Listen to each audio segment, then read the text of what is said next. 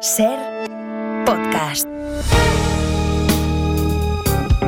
Si amanece, nos vamos con Roberto Sánchez.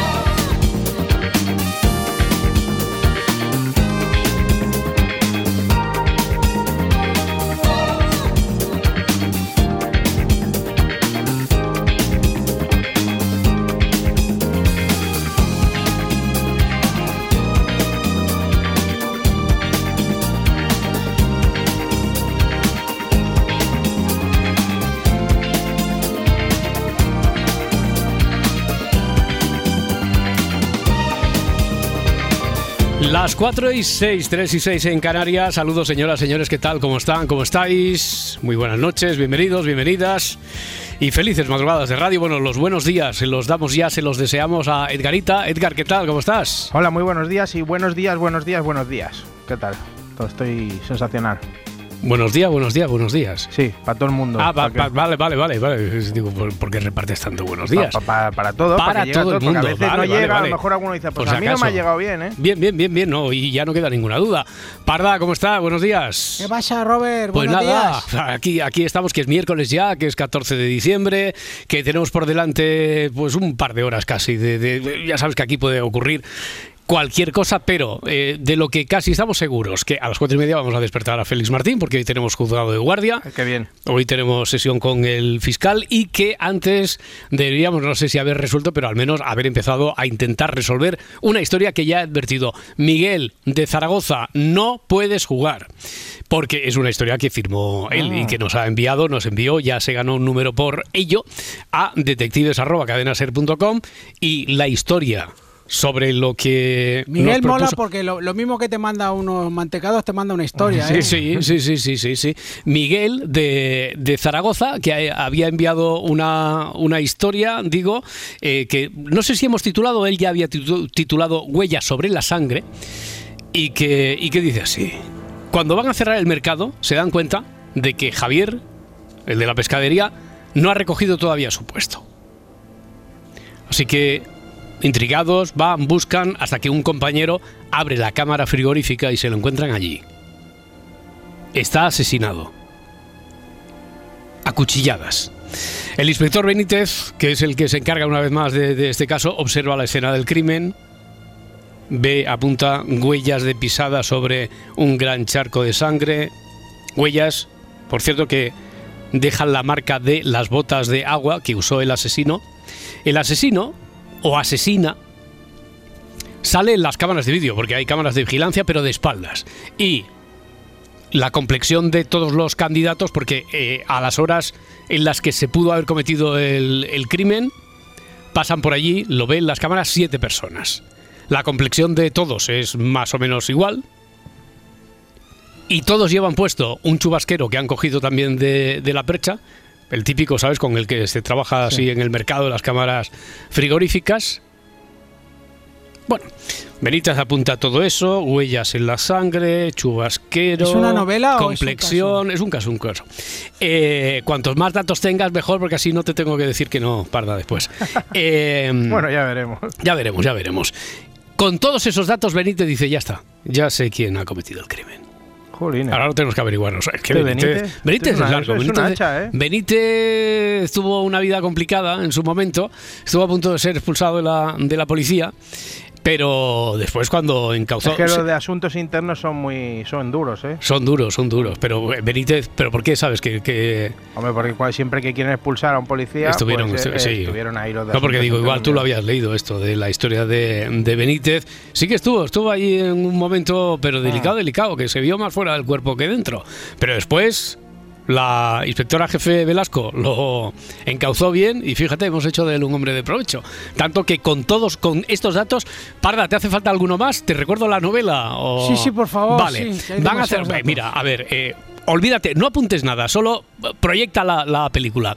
Van a cerrar el mercado Sí. y falta el pescatero. Pescatero que le dicen, en algunos sitios se llama pescatero. Sí, sí, pescateros. Pesca- pescateros. ya, no, hay- Pescadero, en- pescadero, en la mayoría de sitios, pero pescatero, mayoría. pescatero. sobre todo en Cataluña. En lo- Cataluña. Porque viene así. de peixaté. sí. Ya, no, pero por ejemplo, eh, Miguel, Claro, por la proximidad debe ser. que Creo que originalmente había puesto pescatero también, Miguel. Creo Ah. recordar, ¿eh? pero bueno, da igual. El, el que tiene la- el puesto de la pescadería no está. ¿Dónde está? ¿Dónde está Javier? Tal. Van buscando, abren la cámara frigorífica y allí está acuchillado. Escena del crimen. Gran charco de sangre y pisadas con botas de agua.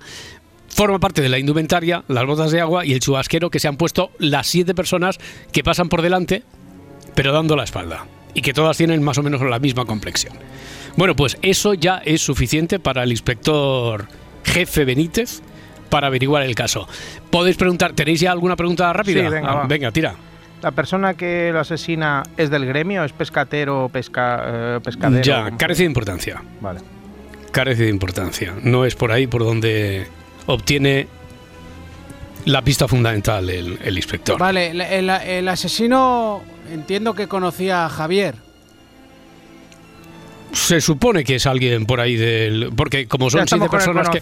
No, Ya estamos. ya, Bueno, ya estamos, ya estamos con el claro. conocía. Sí, no, pero que como se supone que es del mercado, porque es alguien que ha utilizado un chubasquero, se ha puesto las botas, sabe dónde está todo. Sí, imaginemos. Pero también te voy a decir un carece de importancia, Parda. Sí, sí. Se supone que sí, como mínimo sabía, sabía moverse por allí, por el entorno. ¿eh?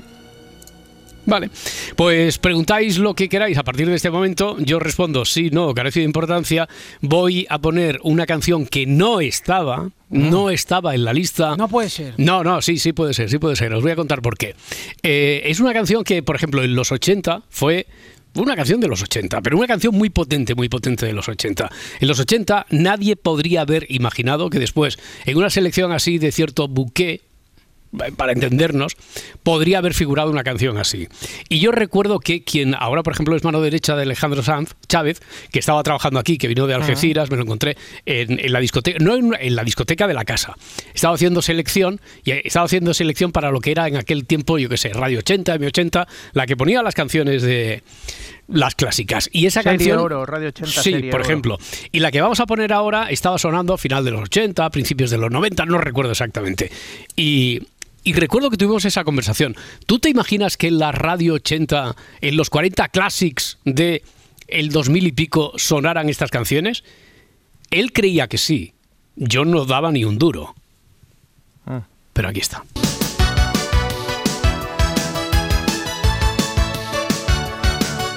Si amanece, nos vamos.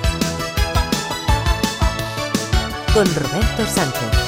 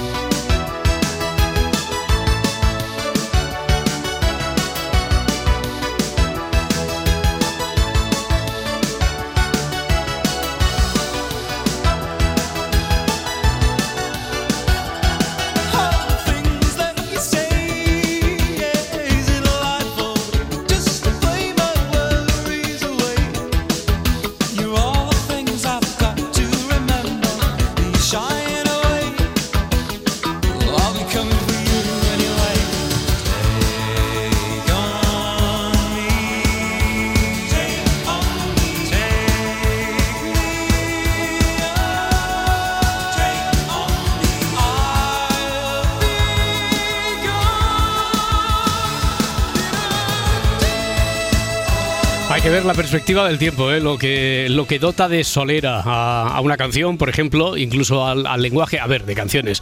También recuerdo que la conversación, en algunos términos, Chávez, eh, yo creo que llegaba a defender que hasta las canciones de Modern Talking. Digo, no, no, espérate, Imposible, por, por ¿no? allá no, por allá no pasó, quiero decir. Eh, Hay que poner un límite a esto de, ajá, el Take On Me es, ahora es una evidencia, pero oye, vamos a, vamos a mantener las formas. ¿no? Podríamos poquito de- mantener esa conversación, ¿eh, Roberto, ahora mismo. Yo digo que en 20 años, en, en lo que sea M80 o los 40 Sí. Classic, sonará la barbecue de Leticia No, Sabater, no, ¿eh? No, no, no, no, sí. no, no, no, eso, se- ¿Ves? Otra eso- vez te estás equivocando, a lo mejor, ¿eh? No, pero eso te lo pongo al mismo nivel, al mismo nivel que Modern Talking, ni eso siquiera. No, no, no. La barbecue de. ¿Y los eh, Mili Vanilli tampoco? los Mili Vanilli, hombre, sonando. sí, sí, los Mili Vanilli sí que sí que han, Bueno, han los entrado. señores que cantaban como...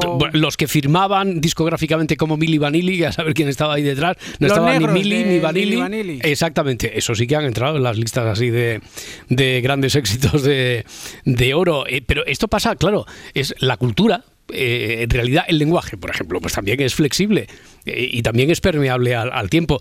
Hace un ratito estábamos manteniendo en, en la redacción, a raíz de el próximo término que nos va a proponer Eva Lorenzo cuando tengamos oportunidad de ir a, a lo de el diccionario de la generación Z. Estábamos hablando, es como lo del PEC, de por el culo. Sí, por el culo. Que, que esto a lo mejor, al- algunas expresiones, algunos giros caerán en desuso, otras se verán como ahora ve la generación Z, cosas como el nasty de plástico que no entienden absolutamente nada, y otras a lo mejor sí que acaban mm, formando parte de nuestro lenguaje. Y poníamos el ejemplo, ¿os imagináis en la sociedad en la que se hizo, hizo eh, carrera la expresión del de puta madre?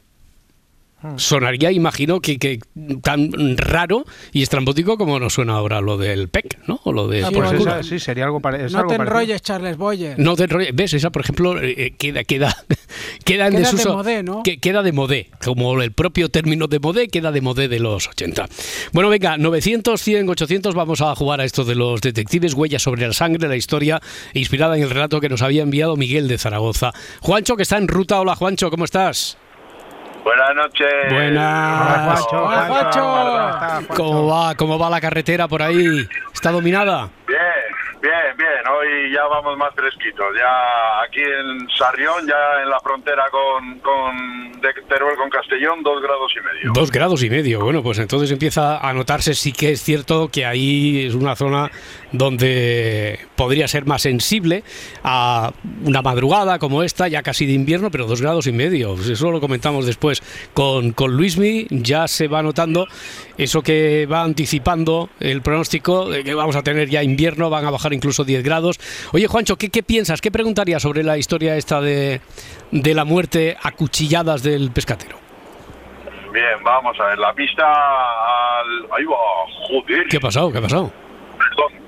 Pues una estrella fugaz impresionante que acabo de ver. Madre la mía. leche. Mira, ya, te- ya tenemos más cosas que comentar entonces con... Ya lo, ya lo avisó Luismi que iba a La parda se está poniendo nerviosa, eh, cuando habla de- ¿eh?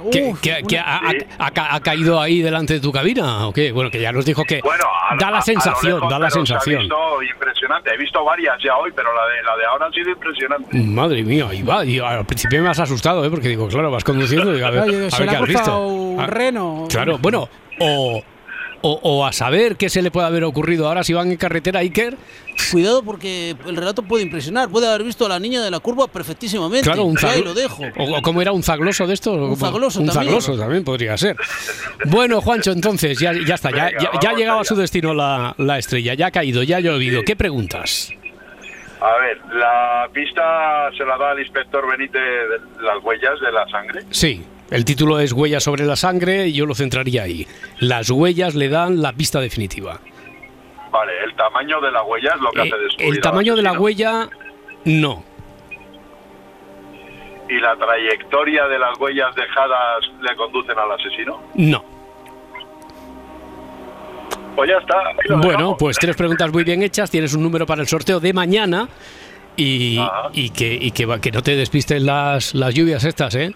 De estrellas, No, no, las gemínidas. No me despistan, pero impresiona verlas. Impresiona, eh. impresiona. Sido impresionante, la verdad que Claro, imagino que además por el lugar por el que vas conduciendo ahora, salvo lo de las luces de, de tu trasto eh, no hay mucha contaminación lumínica, sobre todo arriba, y que se ve. Menudo espectáculo tienes ahí a partir de. a, a través del pantallazo que tienes delante, ¿no? Pues sí, pues sí, la Sí. verdad que ya te he dicho que, que he visto varias hoy, pero la que he visto ahora, impresionante. Ahí va. Bueno, ha quedado testimonio de ello. Juancho, una- un abrazo muy fuerte. Buen viaje. Venga, otro para vosotros. Buenas noches. Que vaya bien, hasta luego. Vale. Bueno, a ver, nos centramos entonces. Huellas sobre la sangre era el título. Era. Era, era fácil deducir que a lo mejor ahí está la clave. ¿Ya pensabais en eso, en centraros en las huellas vosotros también o no? Pues, Yo tengo una pregunta, no- Sí. no, sé si pensaba eso. que A ver, a ver. Eh, eh, el asesino, bueno, la pista es alguna algún tipo de, de no sé cómo llamarlo, de cojera del asesino o De o pro- cojera. o problema en los pies del asesino. El asesino no tiene ningún problema en los pies. Vale. El asesino, pero, pero está muy bien lanzada eh, esa, esa pregunta, porque además como hay que centrarse no es en el sentido de los pasos, como había preguntado Juancho, sí que tiene que ver con las huellas, no con el tamaño, Vale. porque Entonces, igual que se pusieron un chubasquero, pues todas las huellas son de, del mismo tamaño. No hay ningún problema de cojera ni ningún problema en los pies. Entonces, ¿qué preguntabas tú, Edgar? eh, entonces tiene que ver con el dibujo de la huella. El dibujo de la huella es O sea, de- quiero decir, la forma, los cuadradicos que deja. No, no, eh, porque todas pertenecen a las botas de agua que se utilizan igual que el chubasquero y todas son del mismo tamaño. Mm, Vale. El tamaño de la huella es exactamente igual, el dibujo de la huella. Pero bueno, a ver, el dibujo de la huella, claro, es de un pie del 40, por ejemplo, ¿no? Sí. Todos Dibujo tienen como un tal. 40. Todos tienen, bueno, es que solo hay una huella, no, no hay dis- 27 Claro. huellas, hay unas Claro. huellas, son del 40, Claro. ya. Pero, pero, pero.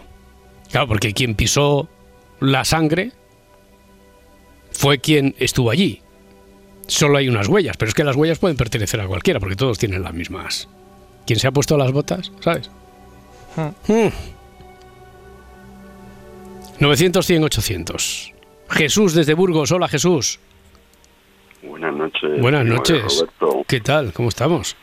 Primo de Roberto. Y saludos a la familia Ita, Hombre, un abrazo. ¿Qué tal? Edgarita y Pardita, ¿no? Y Pardita, Sí, exactamente. Pardita, sí, ¿no? sí, la sobrina de... Bueno, soy más bien pardilla, pero Oye, Oye, que- antes de hacer la primera Dime. pregunta, que, que si el oyente anterior ha visto Estrella Fugaces, yo estoy viendo dinosaurios en movimiento. ¿Qué dices? Dinosaurios en movimiento. Sí, porque estoy en la tierra de tu parienta, Sí. aquí camino Soria, Tu y sabes que está en la, qué la tierra de los dinosaurios. Sí, sí, sí, sí, sí, sí. Hombre, ya, una, cosa es estar en la tierra de los dinosaurios, otra cosa es ver ahora a, a- a Que sí. dinosaurios en movimiento. Que, Jesús. que solo se ven por la noche y que han puesto las luces de Navidad con dinosaurios que se mueven. Madre de mía. Eso más los sábados por la noche. Este- Sí, con un par de, de cubatas, ¿no? Joder, esto, esto, Iker, llevamos una noche propia de milenio, ¿eh? O sea, entre ¿A las que Nunca habéis estrellas. visto de luces de Navidad de- con dinosaurios. No, no, no, no, no. Con pitufos y algún sábado por la noche y tal. Sí, pero- dun- Bueno, dinosaurios que- por la a- noche sí que se han visto. y como ce- con, zaglo- con zaglosos, con za- zaglosos, dinosaurios y las estrellas. Por eso estamos teniendo una, una noche Jiménez, Iker Jiménez. Bueno, bueno, bueno. grano, que quiero ser breve. A ver, Jesús, venga. Venga, que a ver, el comisario Benítez, yo creo que lo más importante, o si la pregunta es, ¿es importante o lo más importante de la averiguación de las cámaras de vídeo? Bueno, hemos dicho, hemos dicho que lo importante, lo importante está en la huella. Ah, y no tiene nada que ver la grabación. Bueno, la grabación es que hay siete personas y, las, y de las siete personas, eh, de las siete personas que salen ahí, como salen de espaldas y todas van con el chubasquero propio de y todas tienen la misma complexión, mm, parece que no va a sacar ninguna Ya, pero ningún rédito de eso. A tu teoría.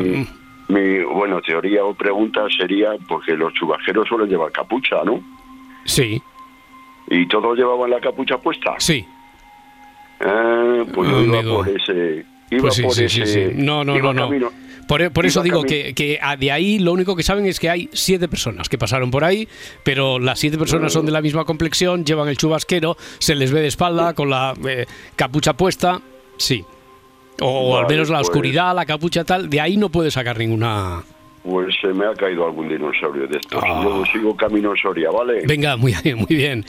Un abrazo, Venga, Jesús. salud- Hasta luego. a todos. Venga. Hasta luego, adiós.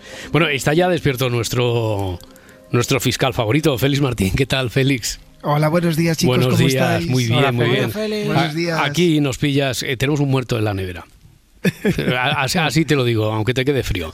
Tenemos un muerto, es el, el de la pescadería del mercado, que cerraron el mercado. Eh, ¿Dónde está Javier? ¿Dónde está Javier? Que no ha cerrado el puesto, pero ¿dónde está ese chico? Van y la cámara frigorífica se lo encuentran frito, acuchillado. Lo han asesinado. El inspector Benítez lo que tiene por allí en la escena del crimen son unas huellas, huellas sobre un charco de sangre, unas pisadas, con las botas de agua que, indumentaria para trabajar por allí, eh, en los entrebastidores del mercado, van con chubasquero y con las botas y las cámaras han registrado el movimiento de siete personas, pero a las siete se les ve de espaldas, las siete llevan el chubasquero y no se distingue porque tienen la misma complexión. Y bueno, eh, eh, todo eso que estamos diciendo le es suficiente al, al inspector, que aquí el último amigo Jesús ha elevado a comisario, al inspector Benítez para descubrir el caso, Félix. Así que si se te ocurriera alguna cosa, ya sabes que tú tienes ahí línea directa para preguntar si quieres. ¿Vale? Vale. Bueno, a ver si Jaime de Málaga nos puede ayudar también. 900, 100, 800. Hola Jaime. Hola, buenas noches. ¿Qué tal? Buenas noches. ¿Qué piensas tú? Eh, lo que pienso, bueno, buenas noches a todos. Buenas a- noches. Hola, Buenas noches a todos. también. Sí, sí, sí. Y bueno, lo- yo pienso, eh, ¿las huellas son solamente de, del asesino? Las huellas sí, son del asesino. Vale. Eh, ¿El asesino ya conocía a... eh, por eso... a- al pescadero? Carece de importancia. Hemos dicho que se supone que sabe, al menos que eh, es muy probable que sea alguien ahí o que conoce esa, esa parte del mercado como para moverse con solvencia, ponerse el chubasquero, ponerse las botas, etcétera, pero no nos va a ayudar mucho más a ver eso. Vale. Eh, ¿El asesino ya es conocido por el, por el inspector Benítez? No, No. no. Bueno, pues nada. No, no doy ni una. Bueno, a ver, a ver, es que eh, tú te estás haciendo un parda ahora mismo, te sientan lo- Los noes de respuesta también dan muchas pistas.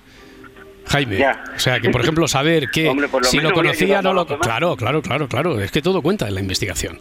O sea, que no desesperéis. Oye, una cosa que no tiene nada que ver con eso, pero Dime. en Cataluña que se le dice pescatero, Bueno, Sí. eh, sí, a, a que sí. Eh, eh, Sí, sí, sí. eh, Es de uso muy común lo de hablar de la, del Vale. pescatero. Sí, sí. Sí, por la ya traducción. entiendo, es que Hmm.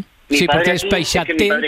Ya, ya, ya. Es que sí, es por la traducción, como estaba diciendo antes Edgar, como dicen ahora la parda, que es peixaté.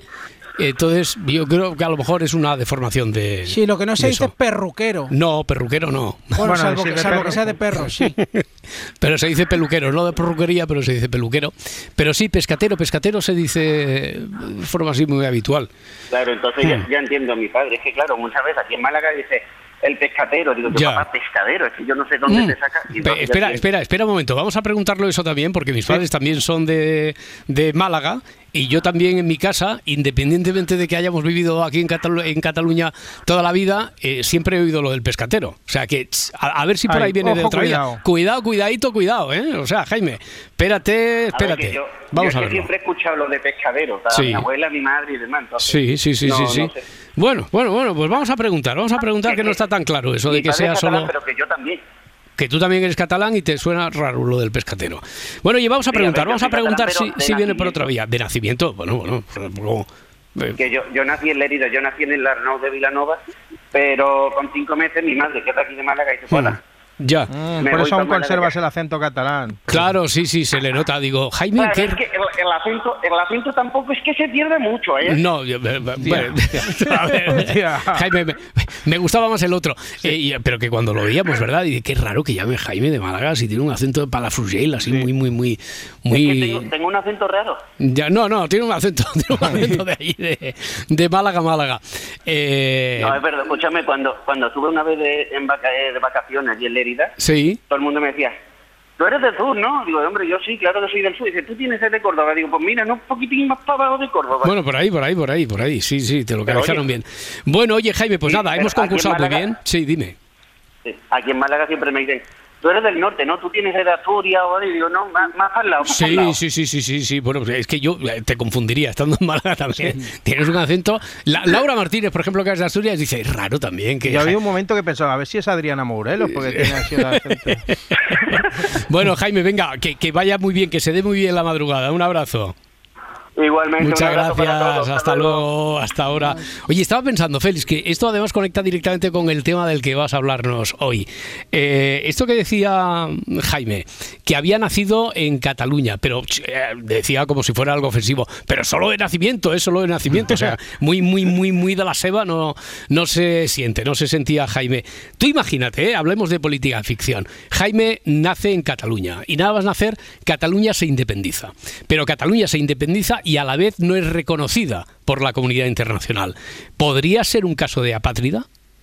Oye, pues podría, podría, podríamos tener, sí, sí. Es ¿Ah? uno de los motivos de origen de la patridia, sí. Vale, vale, vale. va- eh, por ahí vamos a ir esta, esta madrugada, porque es posible que, como imagino que te ha pasado a ti, Félix, a todos nosotros, que vivimos en esta sociedad occidental bajo el paraguas de nuestra nacionalidad española, etcétera, y no nos, no nos hemos mm, puesto caso. Yo creo que, salvo que la ficción, alguna película, algún libro nos haya llevado a ese territorio, yo creo que pocas veces nos hemos puesto eh, en la piel de quien como por ejemplo este, eh, este caso de ficción que poníamos de Jaime, se pueda sentir así desprotegido, ¿no? Que no tenga un pasaporte, que no tenga una, una patria.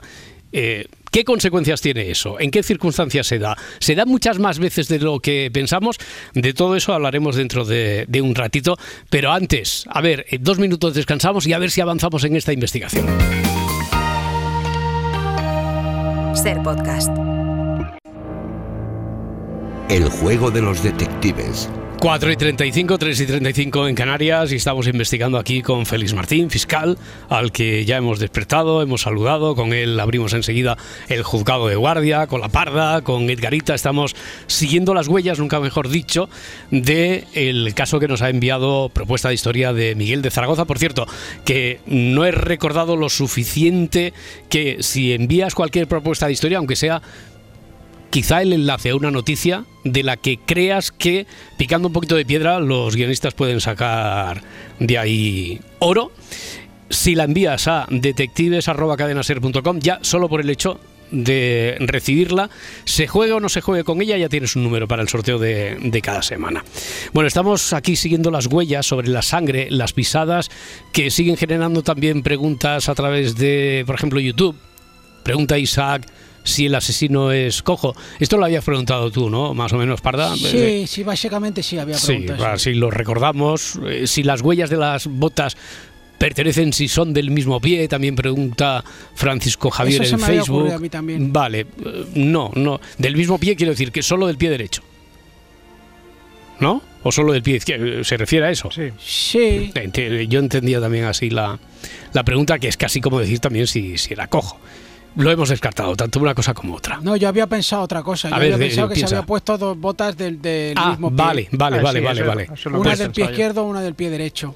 Mm. Con las O- prisas o... Sí, o a- al revés. O sea, que, Sí. que la pisada era asimétrica. Como cuando eres chiquillo que te Sí, la Sí, pones. sí, sí. Pues venga, y- está bien pensado. Eso también lo descartamos. Descartado. Vale. No sería Uno. eso lo que le da la pista. me he llevado. Venga. Mm. Eh, el asesino volvió sobre sus pasos, pregunta Pedro en Facebook. Eh, Carece de importancia.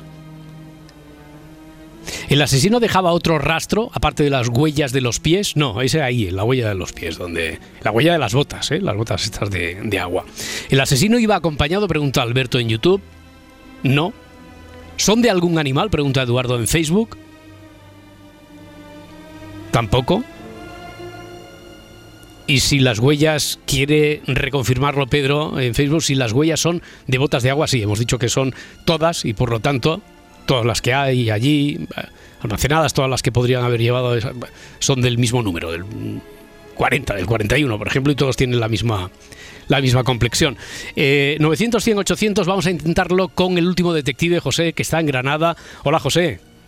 Eh, buenos días. ¿Qué tal? Buenos días. ¿Cómo estás?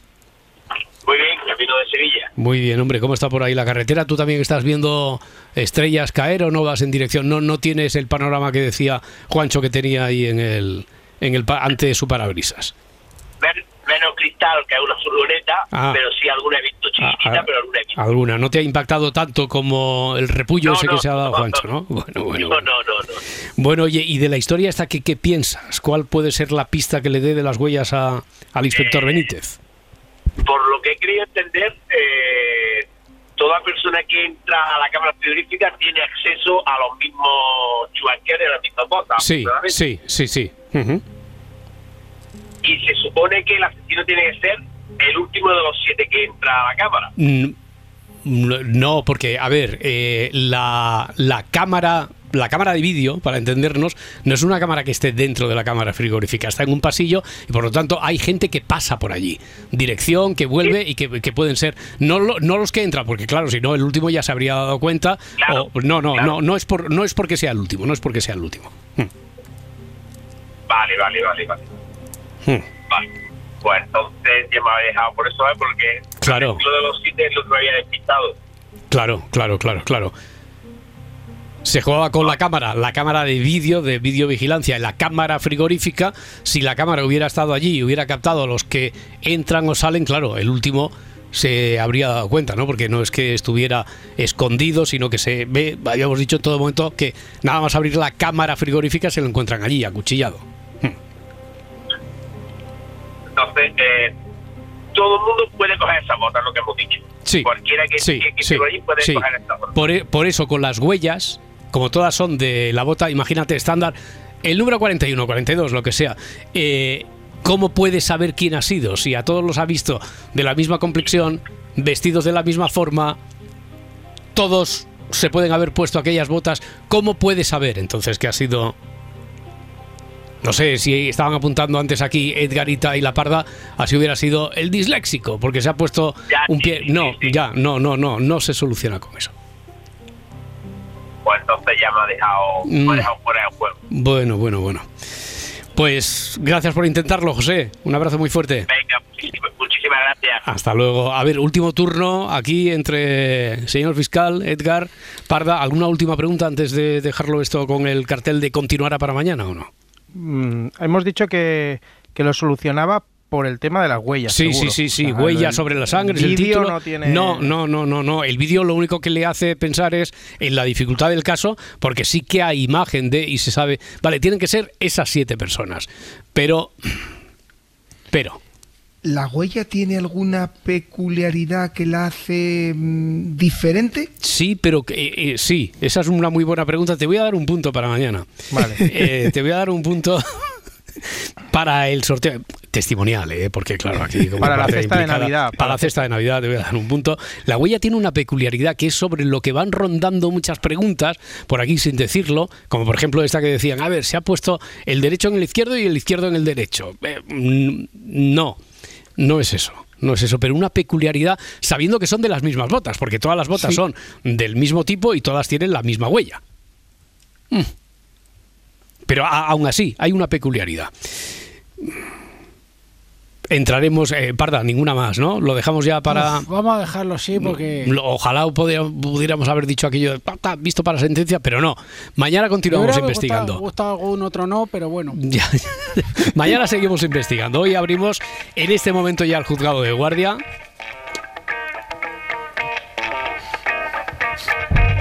Y esto que decíamos de la nacionalidad, Félix, eh, tú no, no, no había reflexionado al respecto. Me decías ayer por la tarde, bueno, lo que he aprendido buscando, no, sé- no sé qué es lo que ha sido, o si me puedes contar, qué es lo que te ha hecho tirar del hilo, eh, qué es lo que te ha inspirado, lo importante que es tener el paraguas de la nacionalidad y no ser apátrida. Hay muchos más apátridas en el mundo de lo que pensamos, ¿no?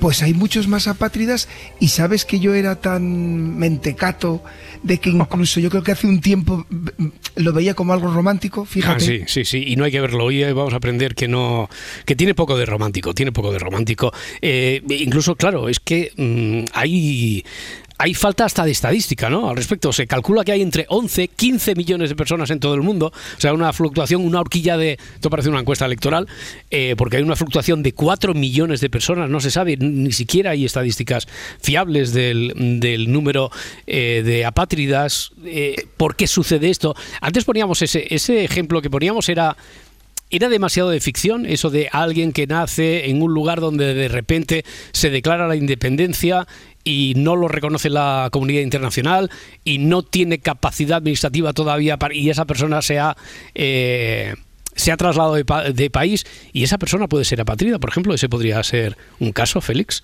Ese podría ser un caso lo que demuestra efectivamente que lo más importante de todo es que las personas son ajenas a Sí. lo que por circunstancias ajenas a su vida puede implicarlas que se conviertan en parias y que no tengan ningún estatus de ciudadanía. Claro. Oye, vamos a arrancar con lo que ya se ha convertido en una, una sólida vieja tradición, que es la de poner un fragmento de película. Esta sería la parte de ficción, eh, que viene de la literatura, del cine, pero después también lo vamos a contrastar con un caso real. Primero, la película. Nombre, graduación y número. Lo siento, no puedo ayudarle. Creo que era piloto. ¿Es usted alemán? No. ¿Cómo sabe que no es alemán si no recuerda nada? Lo encontraron en el Sáhara junto a un avión estrellado. ¿Por qué se empeña usted en que siga con vida? Porque soy enfermera. Un hombre sin nombre, sin patria y sin pasado. Enamorada de él. Bueno, imagino que habéis reconocido la mayoría. La película es una película eh, de 1996, El paciente inglés, eh, basada en la novela del mismo título. Fue la película además más premiada en la gala de, los premios Oscar de ese año. Un total de nueve Oscars se llevó, nueve estatuillas de 12 candidaturas a las que había obtenido una nominación. Eh, es una película que la has escogido tú, Félix. ¿Por qué? Pues dos razones. Hay una razón personal, es mi película favorita. De, de- aparte de Casablanca, es mi película favorita. La fui a ver al cine tres o cuatro veces, y eso que era muy jovencito. Y dos, porque habla de la patria, de las consecuencias dramáticas de que una persona no, no- no tenga la condición de nacionalidad y de cómo eso afecta la vida de las personas, que en la película pues incluso es la causa de que una de ellas muera. Una película preciosa, preciosa, preciosa, preciosa. Sí, eh, este sería el, el caso. No sé si quizá por eso eh, habías llegado a romantizar también el, el término este de, de apátrida que después uno enfrentándose a la realidad ve que tiene poco de tiene poco de eso, ¿no? Tiene poco Pues de creo que, sabes que lo he estado pensando conmigo mismo y creo que tienes razón. Es creo posible, que, es posible. sí, que Va- lo había va- romantizado por esto, sí. Vamos al caso real. Eh, lo hemos extraído del testimonio de un vídeo que tiene ACNUR, que hemos encontrado en, en YouTube. Es el caso, la historia de Sergio Chekalov. Soy Sergio Chekalov, tengo 74 años y soy apátrida. Mi madre era alemana, mi padre era ruso, era de los alrededores de Yerevan, que hoy es la capital de Armenia. Y hizo la guerra, la Segunda Guerra Mundial, ahí fue donde se encontraron en una columna de refugiados, mi madre y mi padre, se acaba la guerra, se organiza el campamento de refugiados.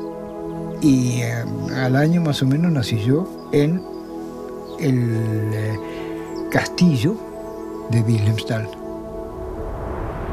Se casó con mi madre y ahí planearon eh, irse a la Argentina.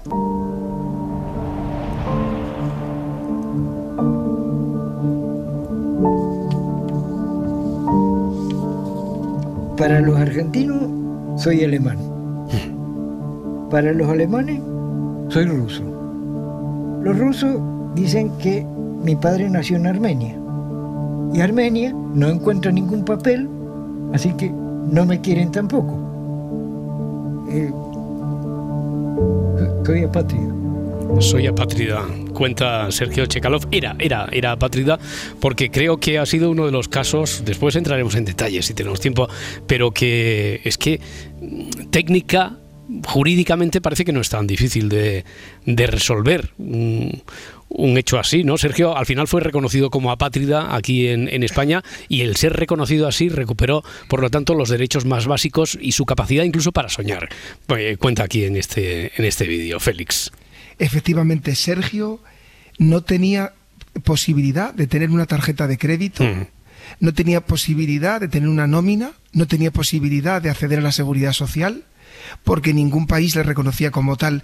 Y con un pequeño cambio, con un cambio de una ley, con un procedimiento que como España, luego lo veremos, ha firmado una serie de compromisos internacionales, hemos conseguido, o se ha conseguido dar dignidad a este señor y que pueda ir al banco, por ejemplo, y sacar dinero del cajero o, que, o que pueda viajar libremente como, persona que es, es, es, jo, es- emociona, ¿no? De pensar cómo puede cambiar la vida de una persona por algo tan, tan inocuo, ¿no? Como, como un papel. Sí, formalizar una evidencia, porque es, es lógico que estás teniendo, por mucho que seas la, la administración fría, distante, eh, la estructura del Estado ves ahí a una persona. Entonces esa persona tiene que tener su... Y, hay que reconocerse, hay que reconocerle los, los derechos, su derecho a ser persona de alguna manera, porque, a ver, empecemos por ahí. Eh, dentro de los derechos humanos existe el derecho humano a la nacionalidad, Félix. Sí, y fíjate Roberto, un día tenemos que un día tenemos que detenernos a hablar de lo que supuso la Declaración Universal de los Derechos Mm. Humanos. Efectivamente, el artículo 15 de la Declaración Universal de los Derechos Humanos, que es del año de 10 de diciembre del 48, acaba de cumplir ahora el aniversario, nos dice: toda persona tiene derecho a una nacionalidad y a nadie se le privará arbitrariamente de su, de su nacionalidad ni del derecho a cambiar de nacionalidad. Este artículo esta Declaración Universal de los Derechos Humanos no es más que una respuesta a las barbaridades que también en el terreno de la nacionalidad se dieron antes, durante Hmm. y después de la Segunda Guerra Mundial. Recordemos, los nazis que deciden privar de la nacionalidad arbitrariamente, entre, entre otros, y sobre todo a los judíos. Judíos sin nacionalidad que después de la Segunda Guerra Mundial tratan de emigrar hacia lo que posteriormente Hmm. será Israel sin ningún papel de por medio. Eh, alemanes que quedan en los países eh, en los países vencedores de la Segunda Guerra Mundial y que los países vencedores les niegan cualquier nacionalidad. O personas de Europa del Este que, des- que eh, eh, siendo polacos, ucranianos o bielorrusos son expulsados por Stalin y también carecen de Hmm. nacionalidad como, como sanción de Stalin. Por tanto, la Declaración Universal de los Derechos Humanos implica un cambio de mentalidad, una toma de conciencia que lleva al artículo 15, pero como tantas veces ha pasado, ¿quién nos va a decir hoy con lo que vemos? Esa toma de conciencia y ese artículo, pues en mucha, en gran parte va a quedar en papel mojado. Ya, oye, pero eh, tanto fue así que eh, tengo entendido que se llegó a, a dictar un convenio internacional para proteger a las personas apátridas, ¿no? Eh, que fue así, ¿qué, ¿qué pasó con ese convenio? Efectivamente, fíjate, si, si nos ponemos a mirar lo que pasa en el mundo de, de finales de la Segunda Guerra Mundial durante los 15 años siguientes, es que hay una conciencia humanitaria muy grande, ojalá la tuviéramos ahora, ¿no? Y en el tema, todo esto que hemos comentado de lo que pasa en Europa con los judíos, con las personas de Europa del Este, con los alemanes, lleva una toma de conciencia de que es necesario que se apruebe un texto internacional, eh, una convención sobre los derechos de los apátridas que se hace en 1954 para reconocer lo que tú has dicho antes, que pasa con, con nuestro amigo Sergio, ¿no? Para que se le reconozca un mínimo de derechos que haga que no sean parias. ¿Pero qué Sin ocurrió? embargo, ¿Qué ocurrió entonces? Efectivamente, esta convención tiene dos problemas. Una, que no se adhiere en todos los países del mundo, ya lo veremos. Hmm. Pero hay países, ahora mismo hay adheridos 97 países en el mundo, pero faltan países tan importantes, vamos a poner tre- tres ejemplos, como China, Estados Unidos o Rusia, por Hombre, ejemplo. su- sumando la población de esos países, pues ya... Imagínate, Claro, claro, imagínate. claro, claro. Y en segundo lugar, ¿de qué nos sirve que se haya ratificado un tratado por un país si luego ese país no regula un procedimiento para reconocer a una persona apátrida como tal? Hmm. Oye, porque para el derecho como tal, eh, ¿qué- ¿cuándo una persona es apátrida? Pues fijaros qué sencillo es. Dice el artículo 1 de la Convención de 1954, dice esto. A los efectos de la presente convención, el término apátrida designará a una persona que no sea considerada como nacional suyo por ningún Estado conforme a su legislación. Hmm. Ya. Eh, si, si te parece, podemos entrar en las principales causas del- de, Porque antes poníamos un ejemplo, un ejemplo casi de ficción que salía aquí de, de Rondón. Pero, eh, ¿cuáles son las principales causas de, de la patridia? Pues mira, a ver si te pasaba, a ver si os pasaba, chicos, lo mismo que me pasaba a mí.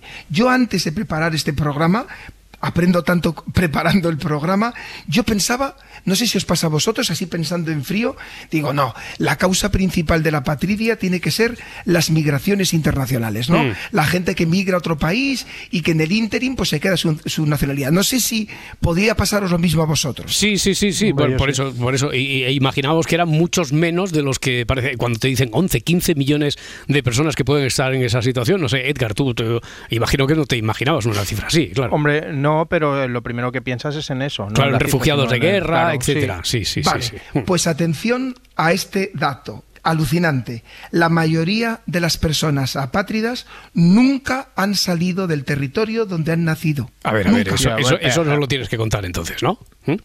Es fuerte, ¿verdad? Es fuerte. Hay un informe de la ACNUR, de la que me quito el sombrero porque es gracias a esta campaña de la ACNUR, de la que hablaremos también, no sé hoy o la, la próxima semana, por la que, se ha- por la que yo he tomado conciencia de este, de este problema, que se hace en el 2017, fijaros, que llega a tres conclusiones. Y ya veréis cómo, como siempre, conectamos con las mismas cosas. Qué casualidad, chicos, que más del 75% de las personas apátridas pertenecen a un grupo minoritario dentro de un país.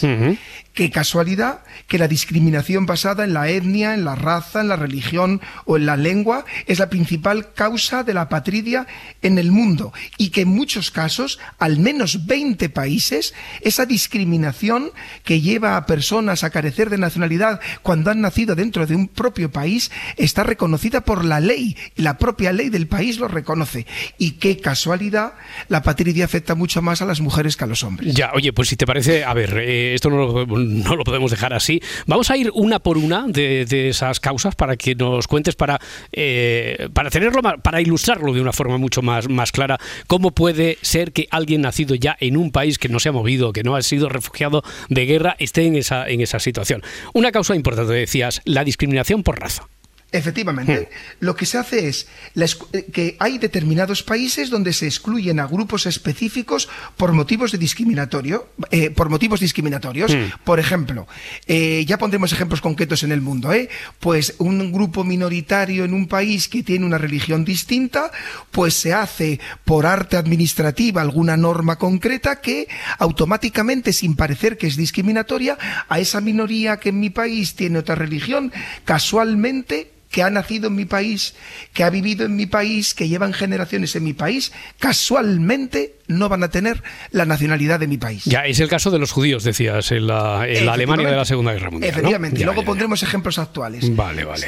Eh, la discriminación por, por género también puede ser, también se puede dar, sí. Fijaros, en 25 países, dice el ACNUR, en la actualidad, la legislación del país no permite a las mujeres transmitir su nacionalidad en igualdad que los hombres. Por este motivo, muchos niños y niñas que, por ejemplo, no tengan un padre conocido, pueden convertirse en apátridas si no tienen ese padre o si el padre también es apátrida. Ya. ¿Vale? O que desaparezca o fallezca. Por arte de la discriminación hacia la mujer, por arte mágico, ese niño va a carecer de nacionalidad. Eh, otra causa determinante, eh, yo creo que de, alguna forma ya había salido por aquí, estaba flotando en el ambiente, es la, la aparición, de, el surgimiento de nuevos estados y la modificación de las fronteras, claro. Efectivamente, el ejemplo, el ejemplo perfecto es lo que ha pasado en la Unión Soviética. Por ejemplo, después del colapso de la Unión Soviética en 1991, ¿qué, es- qué ha sucedido? Pues que en muchas ocasiones hay personas que de repente han nacido en un país, por ejemplo, pensemos en minorías rusas en una, eh, en una república asiática Mm. de la Unión Soviética, pues muchas de estas, sobre todo, fíjate que aquí se conectan dos de las causas que hemos visto, ¿no? Minorías de una, eh, de, de una nacionalidad que por las casualidades fronterizas ahora viven en otro país, resulta que ni, el- ni, la, ni, la, ni la minoría de la que provienen, Mm. ni el país en el que están, ninguna de las dos les reconoce la nacionalidad. Se quedan ahí en territorio de nadie. Eh, por lo tanto, ¿se puede llegar a, a tener esa condición de apatridia eh, como resultado de, de una sanción, por ejemplo? Se puede. Hmm. Puede suceder también en algunos países, ya veremos que, por ejemplo, eso en España es, es, es imposible, que los ciudadanos pueden perder su nacionalidad como castigo por haber residido fuera de su país durante un periodo de tiempo prolongado y resulta que luego vuelvan a su país de origen y resulta que ya el país de origen no les reconoce como nacionales y tampoco en el país donde han vivido les reconoce como nacionales y se quedan sin ninguna nacionalidad. Ya, eh, esta situación también puede afectar de lleno a, a colectivos especialmente vulnerables, ¿no? Dentro de una sociedad que no lo sea. Fijaros este dato dramático en el que yo no había pensado. Que, lo que os voy a poner ahora, amigo mío, es muy, fe- muy frecuente en algunos grupos minoritarios vulnerables en África Central. ¿Qué sucede? Que eh, tienes que inscribir el nacimiento, pero imaginemos pues una tribu que vive eh, muy alejada de la capital administrativa, que tiene una gran vulnerabilidad económica y que la madre y el padre no inscriben el nacimiento del niño en, en esa ciudad, pasan los años, los padres fallecen y ese niño o esa niña nadie le ha inscrito el nacimiento y no existe ni para el propio Estado donde ha vivido toda su vida y sus padres y sus abuelos. Bueno, pues la próxima semana, si te parece, eh, partimos de aquí, ya sabemos las causas, ahora vamos a las consecuencias, que es lo que hace, desde luego, eh, de la vida de esa persona que está en la situación de apatridia, pues un verdadero calvario, un, un infierno. Pues no puede ir al colegio, no se puede escribir en el servicio de salud o en la seguridad social de ese país.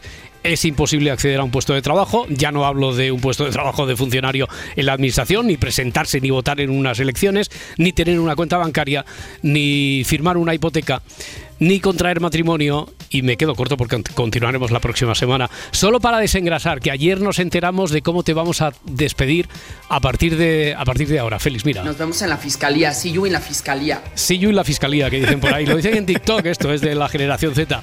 See you en la fiscalía, Félix Martín. Un abrazo muy fuerte. Hasta Un la próxima enorme, semana. chicos. Hasta ahora. adiós, adiós.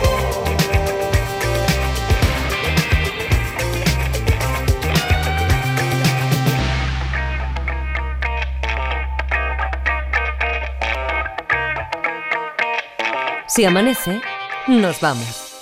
Cadena Ser. Para no perderte ningún episodio, síguenos en la aplicación o la web de la SER, Podium Podcast o tu plataforma de audio favorita.